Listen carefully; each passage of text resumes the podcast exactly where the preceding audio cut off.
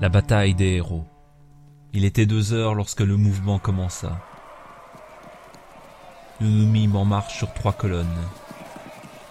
Les fusiliers grenadiers dont je faisais partie et les fusiliers chasseurs formaient celle du centre. Les tirailleurs et les voltigeurs celles de droite et de gauche. Il faisait froid comme les jours précédents.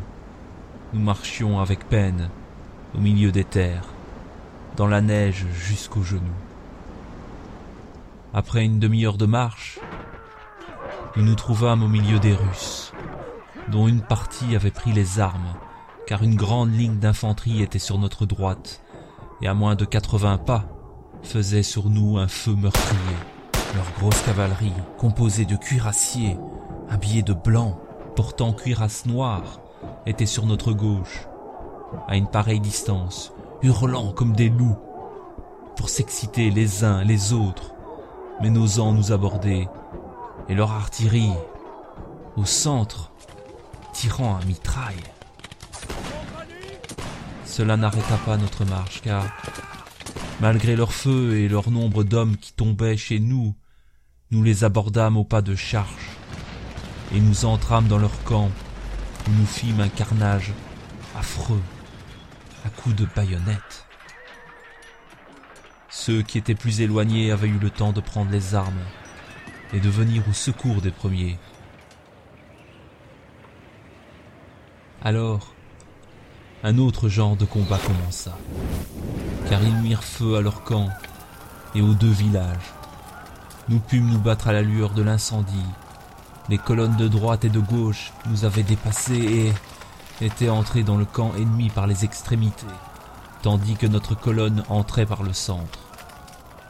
J'oubliais de dire qu'au moment où nous battions la charge, et que la tête de notre colonne enfonçait les Russes en mettant leur camp en déroute, nous rencontrâmes étendus sur la neige plusieurs centaines de Russes que l'on crut morts ou dangereusement blessés. Nous, nous les dépassâmes, mais à peine fûmes-nous au-dessus qu'ils se relevèrent avec leurs armes. Ils firent feu de manière que nous fûmes obligés de faire demi-tour pour nous défendre. Malheureusement, pour eux, un bataillon qui faisait l'arrière-garde et qu'ils n'avaient pu apercevoir arriva. Ils furent pris entre deux feux en moins de cinq minutes. Plus un n'existait. C'est une ruse de guerre dont les Russes se servent souvent, mais là, elle ne réussit pas.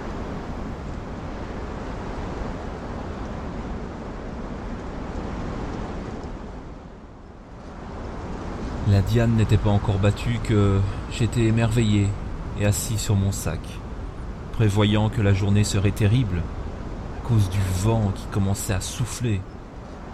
Je fis un trou à ma peau d'ours et je passai ma tête dedans, de manière que la tête de l'ours me tomba sur la poitrine. Le reste de la peau couvrait mon sac et mon dos. Mais elle était tellement longue que la queue traînait à terre. Enfin, l'on battit la Diane, ensuite la grenadière et, quoiqu'il ne fût pas encore jour, nous nous mîmes en marche. Le nombre de morts et de mourants que nous laissâmes dans nos bivacs en partant fut prodigieux. Plus loin, c'était pire encore, car sur la route, nous étions obligés d'enjamber sur les cadavres que les corps d'armée qui nous précédaient laissaient après eux. Mais c'était bien plus triste encore pour ceux qui marchaient après nous. Ceux-là voyaient les misères de tous ceux qui marchaient en avant. Les derniers étaient les corps des maréchaux Ney et d'Avoust, ensuite l'armée d'Italie, commandée par le prince Eugène.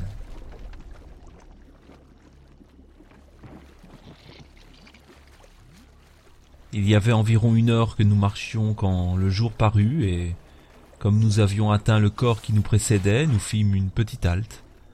La mère du bois, notre cantinière, voulait profiter de ce moment de repos pour donner le sein à son nouveau-né, mais tout à coup, elle jette un cri de douleur.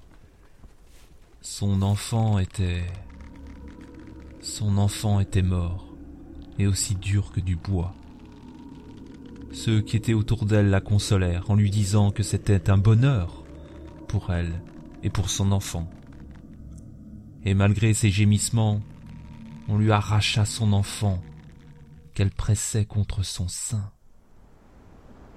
On le remit entre les mains d'un sapeur qui s'éloigna à quelques pas de la route avec le père de l'enfant. Le sapeur creusa avec sa hache un trou dans la neige. Le père, pendant ce temps, était à genoux, tenant son enfant dans ses bras. Lorsque le trou fut achevé, il l'embrassa et le déposa dans sa tombe.